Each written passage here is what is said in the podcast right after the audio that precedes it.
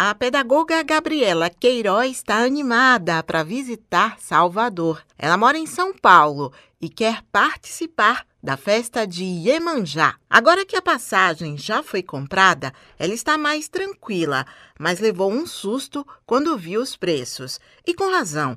Desde que a pandemia começou, vários fatores colaboraram para que os preços das passagens de avião subissem e muito. Gabriela conta que a solução foi monitorar os sites de busca. Tinha passagem que chegava a R$ 2.500, né, dentro do, do, do, período que eu queria, né? Tanto que eu tive que fazer essa adaptação também é, no meu calendário. Eu queria ir dia 31 até o dia 7. É, consegui um pouquinho mais em conta, estando um pouco mais perto da, da festa, né? Vai ser 2 de fevereiro. Pesquisei em vários sites e diferentes horários também, para ver se eu conseguia uma economia. Gabriela Queiroz até pensou em trocar o avião pelo ônibus, mas ainda não foi dessa vez. Ao contrário dela, muitos brasileiros já fizeram esta migração desde que o verão começou. Clientes de diversas partes do país optaram por viajar de ônibus por causa do alto preço das passagens aéreas.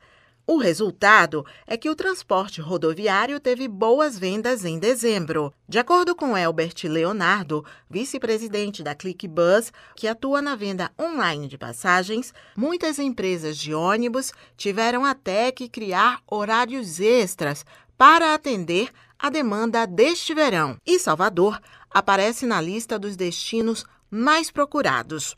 Especialmente esse ano, mais ainda as empresas tiveram que se preparar para isso. Então, assim, principalmente os principais destinos aí, que Salvador está entre os 10 maiores destinos aí vendidos até é, agora, é, janeiro, e com certeza a gente é, aumentou a, a, disponibilidade de horários, é, de frequência, para que realmente pudesse atender essa demanda do verão, né? E isso com certeza é algo que a gente faz quase todo ano, mas nesse ano foi ainda maior.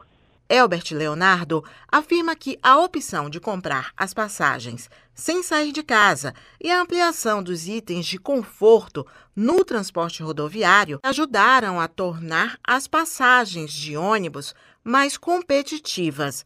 Hoje, os ônibus oferecem, por exemplo, serviço de bordo e Wi-Fi.